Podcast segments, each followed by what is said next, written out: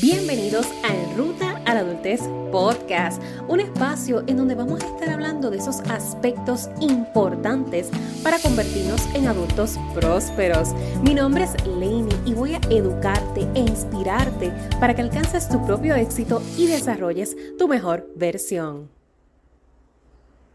Lainey, ¿cuáles serían esas destrezas básicas que tú entiendes que debe desarrollar un adulto para ser exitoso? Esa pregunta me la hicieron recientemente para efectos de una propuesta y me quedé considerando que a lo mejor era un buen tema para traerte en este lunes de podcast, porque ser adultos implica salir de nuestra zona cómoda por la que por mucho tiempo, cuando fuimos niños y adolescentes, estuvimos. Eso quiere decir que ya no puedo utilizar de excusa, no me puedo escudar detrás del es que yo soy así, es que yo siempre he sido así, es que eso a mí no me sale, es que yo no sé hacer eso, es que mis papás nunca me enseñaron. Eso deja de ser excusa válida una vez te conviertes en un adulto responsable e independiente. Y es por esto que en este episodio te voy a hablar de esas siete destrezas que tú necesitas. O sea, no es algo que es como que eh, puedo considerar, no, no, no, no, es que los necesitas de alguna forma u otra desarrollar para que comiences a manifestar el éxito que tú estás buscando en tu camino, que estás buscando en tu ruta. Así que manos a la obra, saca lápiz y papel, apúntate estas siete destrezas, no subestimes el ejercicio de apuntar para que luego puedas evaluar si en efecto yo estoy trabajando en este aspecto de mi vida, si no lo había considerado, si no creo que eso es una destreza importante para mí o tal vez no la necesito, no le ves el beneficio. Haz la listita, haz la listita y al final hablamos de esas siete destrezas a ver qué tal. Número uno, destreza básica, comunicación. Repito, comunicación. Yo quiero hablar con toda la honestidad, como siempre lo he hecho contigo. Si tú no aprendes a comunicar, si tú no aprendes a comunicar asertivamente, te estás automáticamente cerrando puertas. Y esto te lo digo sin fuera de cliché ni chiste. O sea, esto no estamos aquí vacilando. Pareciera que sí, me puedo parecer una charlatana a veces, pero no. La realidad es que en la medida que uno aprende a comunicarse en todos los aspectos y todos los escenarios de la vida, incluyendo la comunicación que tengo conmigo mismo, conmigo misma, esa conversación, ese diálogo interno que llevo conmigo, es sumamente importante porque en base a eso es que yo me voy a comenzar a mover. Por esto es que muchas personas desean ver éxito en su vida, quieren que las cosas se den, quieren alcanzar sus metas, pero ¿cómo tú te estás hablando a ti? Obsérvate, escúchate cómo tú te estás hablando.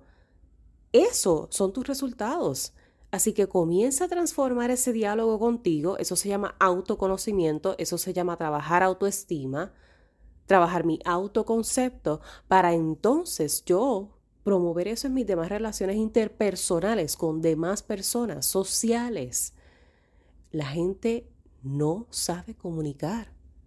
Y entonces entiende que porque hoy en día la comunicación es muy no verbal, porque estamos hablando de que hay más comunicación escrita, mensajes de textos, audios, ay, que yo envié eso y ya. No, no, no, no, no asertividad. Usted no puede deducir que porque yo lo dije de esa manera y yo quería que lo interpretaran de esa manera, de esa forma fue recibido y procesado. Y todavía te voy a añadir una ñapita a lo que es la comunicación porque es parte de ese proceso del desarrollo de un lenguaje y dominio de un idioma. Te diría también que aprender un segundo idioma, convertirte en una persona bilingüe. ¿Cuál es ese idioma? Tú decides. ¿Con cuál te sientes más cómodo? ¿Cuál es más atractivo? ¿Cuál te gustaría más aprender? Tú decides. Si me vas a preguntar, posiblemente te voy a sugerir inglés, porque el inglés es básicamente el idioma universal, por decirlo de una forma, en donde tú te vas a poder defender, no importa el país donde tú vayas, el lugar, el rinconcito del mundo donde vayas, si no te sabes defender en tu idioma materno, el inglés es el que a lo mejor te va a ayudar a, mira, lograr alguna conexión de alguna forma. Así que si por muchos años, ahora como adulto, tú sientes que nunca aprendiste inglés, que es que eso a mí no me sale, que es que mi acento se escucha feo, que es que, ay, yo no sé, eso se escucha como muy difícil, es que, ay, eso es de, de gringos, es que eso... El diálogo interno. Usted quiere oportunidades, usted quiere manifestar éxito, expanda, salga de su zona cómoda y eso aplica para lo que es aprender cosas diferentes que nos hacen sentir incómodos. Aprender inglés posiblemente es una de ellas. Así que, comunicación, destreza número uno. Número dos, resolución de problemas. Capacidad de yo poder tener una situación de conflicto frente de mí y poder discernir, poder literalmente desmenuzarla, cómo puedo resolverla, como tener el reguero de piezas de rompecabezas en la mesa y comenzar a montar a pesar de, a pesar de que la circunstancia me abruma, de que no encuentro la pieza correcta, de que se me perdió una ficha, tienes que desarrollar la resolución de problemas mínimos y complejos. No todos los problemas van a requerir la misma intencionalidad de tu parte, no todos los problemas requieren la misma atención inmediata, y para yo poder reconocer cuándo es una acción, cuándo corresponde la otra, tengo que desarrollar esa destreza de resolución. Saber precisamente cómo enfrentar esas situaciones difíciles. Número 3. Desarrollo del pensamiento crítico. No estés repitiendo cosas al papagayo. Y hoy en la era digital de las redes sociales es muy fácil que tú dando scroll encontraste un artículo, no lo abriste, simplemente viste el post, viste la publicación, viste el titular y automáticamente le, le, tiraste un screenshot, lo compartiste en todos los grupos de WhatsApp, se lo enviaste a fulano, a mengano, por allá le dijiste a otra persona, y mira, mira lo que descubrieron, mira lo que pasó, mira lo nuevo. Usted leyó el artículo, usted se informó si eso es válido, usted hizo ese análisis correspondiente de la información. Para poder comenzar a desarrollar pensamiento crítico es importante la gestión emocional. ¿Por qué? Porque el ciclo de emociones funciona que yo siento la emoción, de la emoción paso al pensamiento para interpretarla, eso me provoca un sentimiento, que es ese significado, y de ahí me muevo a la acción. ¿Y qué pasa cuando hay una desconexión en todo ese ciclo? Si yo me muevo por el impulso innato, por la emoción inmediata que me provoca ver esta información, este mensaje, escuchar lo que esta persona dijo, interpretar aquello que vi, yo creo que en episodios anteriores les he mencionado que nosotros operamos desde lo que nuestro cerebro tiene guardado y en base a eso es que crea su juicio. No obstante, cuando se habla de pensamiento crítico, es yo poder hacer esa pausa de espérate. Lenny, ¿qué pasa? ¿Por qué estás pensando de esta forma? ¿Tú no crees que debes de educarte en este sentido para entonces poder omitir un juicio objetivo o lo más objetivo posible sobre esa situación o te estás dejando llevar por tus emociones, te estás dejando llevar por situaciones anteriores que has vivido. Pensamiento crítico es base. Usted siendo un adulto no puede ser parte de la manada porque así funciona la manada porque todo el mundo lo dice. Ah, es que yo escuché, ¿de dónde tú sabes eso? Es que yo lo escuché de yo no sé qué. Pues no lo sabes, no lo investigaste, no indagaste, no lo sabes, no lo des como una verdad absoluta y aplícalo para todo lo que tú recibes en la vida. No todo es una verdad absoluta. Date la oportunidad de desarrollar esa creatividad del pensamiento, de todo debatirlo, de todo cuestionarlo, cuestionarse las cosas es saludable. Ahora, siempre en balance. El sobrecuestionarse es lo que nos lleva a sobrepensar y el sobrepensar es lo que nos genera ansiedad y posiblemente también depresión. Entonces hay que crear una línea de balance para nosotros comprender que no podemos andar por la vida en automático, siguiendo lo que todo el mundo hace y diciendo lo que todo el mundo dice, pero tampoco puedo sobreexigirme tener la vida resuelta y yo ser el que descubra la fórmula cuadrática que ya está inventada. Entonces, vamos a crear ese balance de poder desarrollar la manera en que nuestro pensamiento vaya en dirección a ser crítico.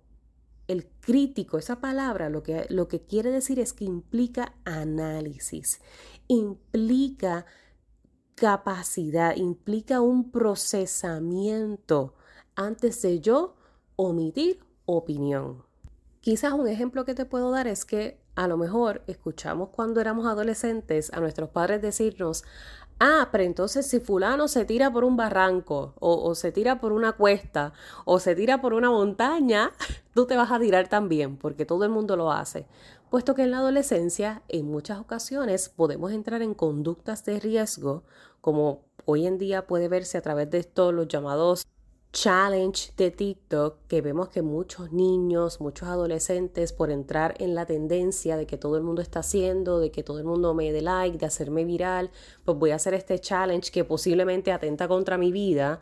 Pues, pues a eso se refería esa frase que muchos padres utilizaban o muchos abuelos. Ah, si fulano entonces se tira por un barranco, pues tú también te vas a tirar. Porque en la adolescencia buscamos, buscamos pertenecer pero ya de adultos que hemos desarrollado mucho más esa habilidad de pensamiento crítico o se espera que esté mucho más desarrollada porque ya lo que es el hemisferio frontal de nuestro cerebro en la adolescencia no está completamente madurado, comienza, comienza a completar su maduración en lo que es la etapa de 20-25 años. Por ende, la idea es que en medida que tú vayas desarrollando ese pensamiento, tú comiences a discernir objetivamente, haciendo una evaluación de la situación, qué es lo que es más conveniente para ti, qué es más beneficioso para ti y no moverte en automático. Número 4, destreza número 4, trabajo en equipo. Si usted no aprende a trabajar en equipo, lamento informarle que va a estar apretado va, va a estar bien apretado, porque eso va a ser algo constante en la universidad, en lo profesional, laboral, en cualquier proyecto que usted desee implementar.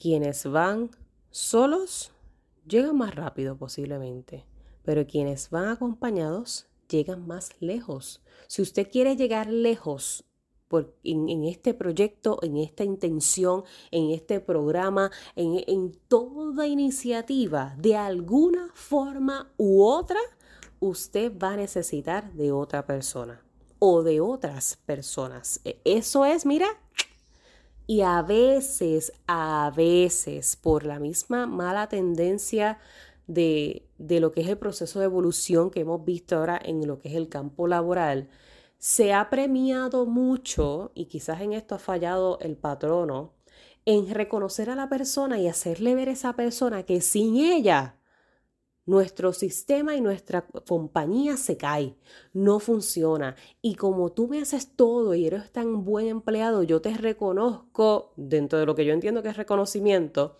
te reconozco, pero es para que tú te quedes, es con la intención de retenerte. Y a veces, sabiendo que hay otros que se supone que tomen la misma responsabilidad, te la echo a ti y te la dejo a ti porque como tú has tomado la iniciativa, el liderazgo, la autogestión, ah, pues está bien porque es que fulano y fulana es una excelente empleada, es un excelente empleado, cuando realmente lo que está haciendo es explotarse. Pero lo que te quiero decir es la falta de promover el trabajo en equipo porque yo no hago absolutamente nada como patrono en reconocerte como que tú eres el, el superhéroe del, del, trabajo, o sea, sin ti la compañía se me cae, porque yo sé que tú eres el que me estás haciendo el trabajo bien y dejar que entonces los demás se echen para atrás, se reclinen, porque yo sé que de alguna forma usted va a sacar el trabajo. Eso realmente no, no es promover el trabajo en equipo. Por esto es que hasta las empresas se tienen, los organismos se tienen que educar, se tienen que programar para diseñar espacios en donde se promueva, se enseñe lo que es trabajar en equipo. Eso desde que estamos en la escuelita se intenta implementar con lo que son los supuestos informes orales en equipo, que si las iniciativas en donde vamos a todos crear algo en el salón, etcétera, etcétera, el field day, los días de juegos en donde vamos a competir en equipos para promover precisamente eso, porque el trabajo en equipo da muy buenos resultados muy buenos resultados. Si nosotros potenciamos las habilidades de cada uno de esos miembros de ese equipo y todos nos movemos hacia un mismo fin, definitivamente el éxito es casi, casi asegurado. Casi, casi asegurado. Y en esta vida no le podemos estar huyendo al trabajo en equipo. Que hay equipos y hay equipos, Claro que sí, porque hay personas y hay personas que son las que componen el equipo. Estamos hablando de personalidades, de distintas mañas, o sea, distintas costumbres, tradiciones, distintas formas de pensar. Claro que hay conflicto. En, en las relaciones interpersonales siempre hay conflicto porque nos estamos enfrentando a alguien completamente distinto a nosotros. Y cuando nosotros queremos que algo salga bien, como todo el mundo va a opinar desde su esfera y de lo que entiende que es lo que está bien, va a haber problemática y uno por evadir esas problemáticas prefiere trabajar solo. Pero hay que aprender a, a, trabajar esas problemáticas. Hay que aprender a trabajar con la opinión que no es igual a la mía. ¿Desde qué? Desde la asertividad y el respeto. Destreza número uno, comunicación. Así que trabajar en equipo no me le vas a poder huir. Tienes, tienes, necesitas desarrollar esa habilidad. Número 5, destreza número 5, y ya estamos culminando, autodisciplina. Autodisciplina. ¿Por qué esto es importante? Mire, el desarrollo de voluntad hoy en día más que nunca me atrevo a decir que es el diferenciador de quienes logran lo que quieren y quienes siguen soñando con lo que quieren. Te lo digo, apúntalo. La autodisciplina es literal el denominador determinador. ¿Por qué? Porque hoy en día, en donde tenemos tantos distractores, en donde tenemos con nosotros una herramienta que es un arma de doble filo cargada en el bolsillo 24/7, en donde televisión, computadora, internet, celulares, todos estos dispositivos que han llegado a beneficiarnos grandemente en un aspecto, por otro lado nos han condenado. Yo no sé si has visto muchos memes, a veces muchas imágenes haciendo alusión a que hay una cadena entre la mano y el celular, entre el internet y las redes sociales y la persona, eh, porque es la realidad. Estos dispositivos han sido diseñados con ese propósito. Las redes sociales, hoy en día, por ejemplo, la creación de esta nueva red de threads, que es la red que creó Instagram a modo de competir directamente con Twitter, eso no fue pura casualidad, eso tiene una intencionalidad. Claro que sí, esto es un negocio, es un mercado y el mercado compite de las redes sociales por quienes están más tiempo en su red consumiendo. ¿Cuánto tiempo tú estás dando scroll, scroll, scroll, dando like, comentando, guardando? Porque las redes sociales han llegado a cierto punto a sustituir los buscadores como Google. Hay mucha gente que hoy en día entra primero a buscar en Instagram, entra primero a buscar en Facebook, entra a buscar primero en Twitter, entra primero a TikTok para saber de una receta, para conocer cómo se hace algo, X o Y cosa, cuando muchas veces eso era a través de YouTube y sigue YouTube siendo uno de los buscadores más grandes igual que Google. No obstante, las redes sociales se están posicionando muy fuerte en lo que es la mente de la persona y el consumo de, de los dispositivos. Por ende, la voluntad, el alimentar la voluntad, la fuerza de autodisciplinarte, es lo que determina que tú puedas tener éxito. De nada vale que tú digas, es que yo quisiera lograr eso antes de que se acabe el año. el planificarse, lo que es el proceso de planning, es el diseño de yo literalmente hacer ese brainstorming de lo que quiero hacer. Pero que eso que yo quiero hacer se haga realidad requiere de voluntad y de autodisciplina. Y lo, lo más complejo de la autodisciplina es que no es algo que se puede necesariamente enseñar. Yo no necesariamente puedo implementar en ti, puedo enseñarte a cómo ser una persona disciplinada. Y esto es una pregunta que muchas veces me han hecho a través de mentorías de planificación y organización personal. Lenny, pues, ¿cómo yo entonces puedo comenzar a ser una persona disciplinada? Yo te puedo dar tal vez ejercicios que tú puedas implementar diariamente para que eventualmente se convierta en un hábito natural de ti, que salga de ti. Porque en efecto, la disciplina, el compromiso con lo que tú quieres lograr, tiene que salir de ti, porque quien lo quiere eres tú. Y quererlo no es suficiente. Así que es súper importante que desarrolles esa capacidad de mantenerte, sostenerte enfocado, inclusive cuando las cosas no salen como tú las quieres o como las visionaste. Eso es fundamental. Destreza número 6. Adaptabilidad. Aprender a adaptarnos. Yo creo que si hablamos de adaptación, en los últimos 6, 5 años de nuestra vida nos han obligado aprender a adaptarnos. Estamos hablando que tan, tan cercano como decir el año pasado, todavía veíamos a la mayor parte de la población utilizar mascarillas y el desinfectante constante por todo lo que atravesamos por la pandemia de COVID.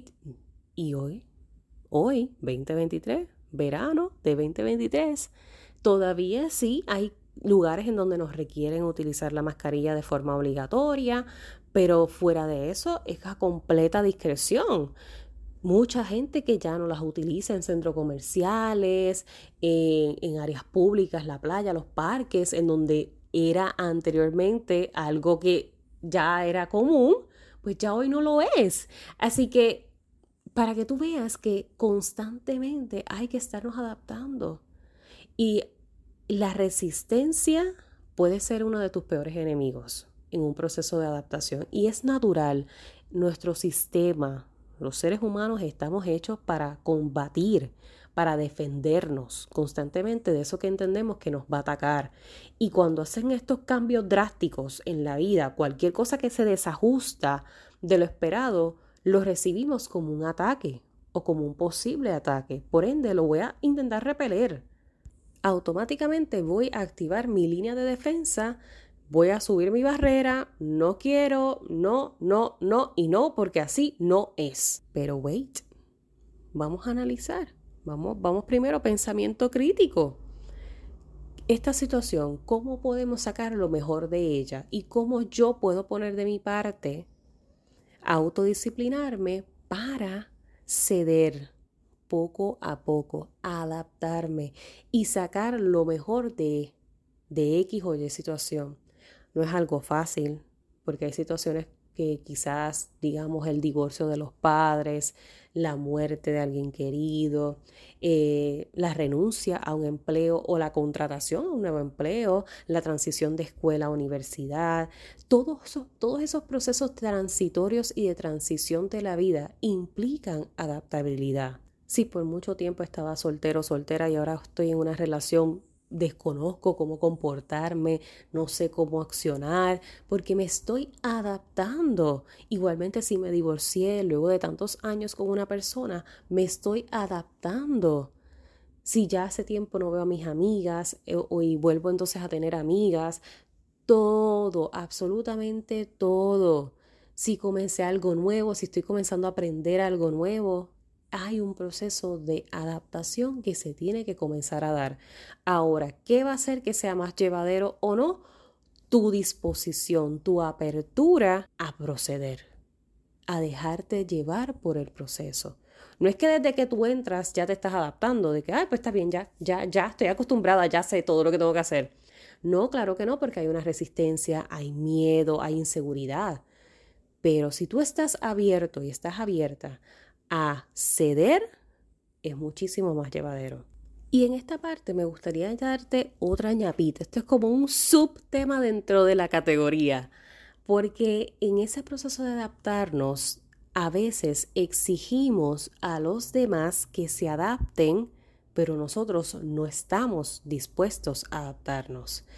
Ejemplo claro de esto es cambio drástico que está dando el campo laboral en el sentido de que hoy en día la retención ha disminuido, la capacidad de reclutamiento también es, un reto real que presentan los patronos. Y estamos viendo que particularmente la generación de lo que es millennial y la generación Z, estamos como en esa transición de, de o queremos trabajar por nuestra cuenta o tal vez eh, quiero trabajar en, como en un empleo, pero no, no que me exijan como que este empleo es mío yo te quiero decir algo.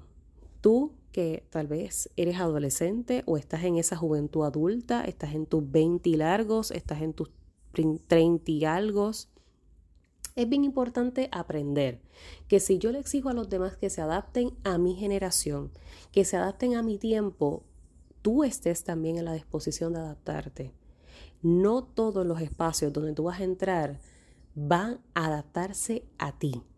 Por ende, quien tiene que reconocer si el espacio es para ti eres tú. Y cuán abierto estás a tú también ceder. ¿Por qué? Porque comprendo que de cierta manera está muy bien que nosotros exijamos nuestros derechos, que no nos dejemos pisotear, que nosotros sepamos lo que valemos, particularmente dentro de una compañía, porque somos un talento que aporta. Ahora bien, eso no quiere decir, eso no es sinónimo de que usted se va a echar para atrás, que usted no va a hacer bien su trabajo, que usted va a decir, pues como aquí yo hago lo que me da la gana, porque yo reconozco que sin mí pues no es funcional, pues yo, tú sabes, me voy cuando yo quiero, renuncio cuando quiero, no hago, no, no le comunico a nadie que me voy, me, me fui del turno y se acabó. Hay destrezas que se tienen que desarrollar para tener éxito y te informo que si ese es un patrón de conducta que tú llevas en un escenario de que en efecto ese no es tu, no es tu, no es tu negocio, no es tuyo, no es tu propiedad, pero tú pretendes ser emprendedor, tengo que decirte que mm, cuidado, Cuidado, porque muchos entonces entramos en esta tendencia y repetimos ese discurso sin hacer un análisis crítico de que es que, es que esa es la generación de ahora, la generación de ahora no se deja. Entonces tenemos por el otro lado la gente también atacando, es que esa es la generación de cristal y eso es lo que estamos fomentando. Pero ¿y cómo yo llego al, al intermedio? Y el intermedio de esto es precisamente lo que te quiero comunicar. No se trata de que tú dejes que las personas te pisoteen, que te humillen. No obstante, trabaja contigo, porque quien necesita estas habilidades y estas destrezas para tener éxito eres tú. Y tú como persona es quien escoge, quien decide cómo va a accionar ante las situaciones. Si la situación no es para ti, te incomoda, tú reconoces que no es tu espacio, de esa misma forma respetuosa y consciente, usted lo comunica y se retira.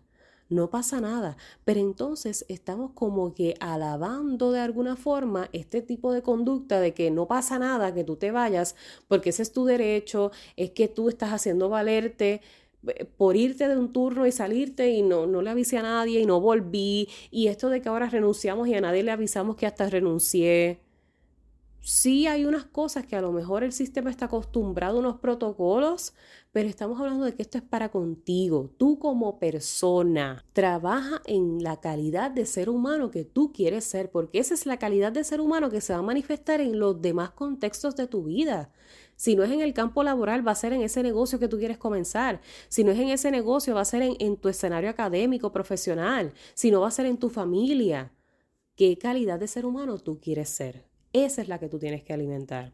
Así que quería dejarles esa, mira, ese, esa chispita por ahí, ese spice porque he visto mucho que cuando se habla de estos procesos de adaptación, entramos en una guerrilla de que es que tú eres el que tienes que adaptarte a mi generación, porque los tiempos han cambiado, porque yo no sé qué, pero entonces tenemos a los demás del otro lado, no, porque los tiempos de ahora, en mis tiempos esto no era así, y la generación de ahora es de cristal, y entonces en qué momento vamos a entrar en el, en el intermedio de la situación en donde lo que aquí realmente es importante que se busque es que toda persona desarrolle la mejor persona que pueda ser.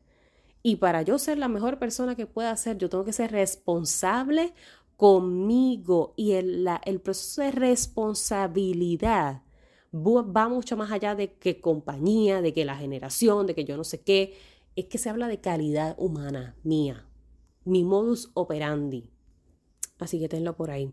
Y finalmente, destreza número 7, ya para cerrar, gestión del tiempo, planificación. Señoras y señores, si usted aprende a planificar, gestionar, programar todo lo que su mentecita le está enseñando, usted va a tener éxito. Usted va a tener éxito. Pero hay mucho de las demás destrezas que te mencioné en este episodio que necesitas trabajar para que esa gestión de tiempo, esa habilidad de planificación y organización personal se manifieste. Y adivina qué, ya tenemos fecha para nuestro taller de planificación y organización personal en tres pasos efectivos porque llegó la era de planificarte.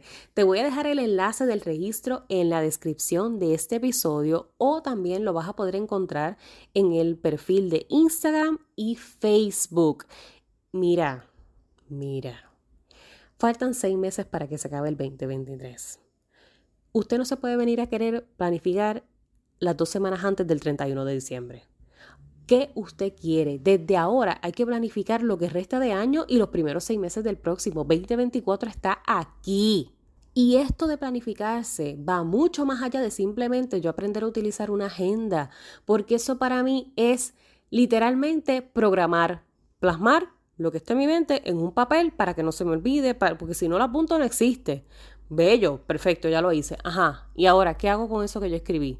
¿Y qué hago si se me olvida inclusive dónde lo escribí? No es funcional. Yo tengo que empezar a desarrollar un sistema viable, tengo que aprender a utilizar las herramientas que me sean funcionales y sobre todas las cosas trabajar en la gestión emocional, porque aquí hay mucho envuelto asociado a nuestro sistema de emociones, de creencias y de pensamientos. Así que eso lo vamos a estar hablando en nuestro taller para que tú, mira, te pongas al día y le vamos a meter con todo. Aquí no va a haber excusa para nada. El taller te va a incluir una sesión de mentoría de 30 minutos individual. Eso quiere decir que cuando se acabe el taller, luego entonces vamos a programar y coordinar una reunión uno a uno para yo ayudarte, porque te estoy diciendo, no hay excusa, le vamos a meter tienes esa sesión y también vas a recibir un regalito al correo. Te voy a estar enviando un planificador chulísimo con algunos detallitos que te van a, a impulsar, porque aquí hay también que alimentar la motivación. Planificarse requiere que se alimente la motivación. Y a veces necesitamos hablar esos idiomas y esos lenguajes del amor para, tú sabes, fomentar un poquitito, echarle un poquito de chispa y brillo. Y mi lenguaje del amor que son los regalos, imagínate, yo regalando feliz. Yo siento que Navidad todo el año.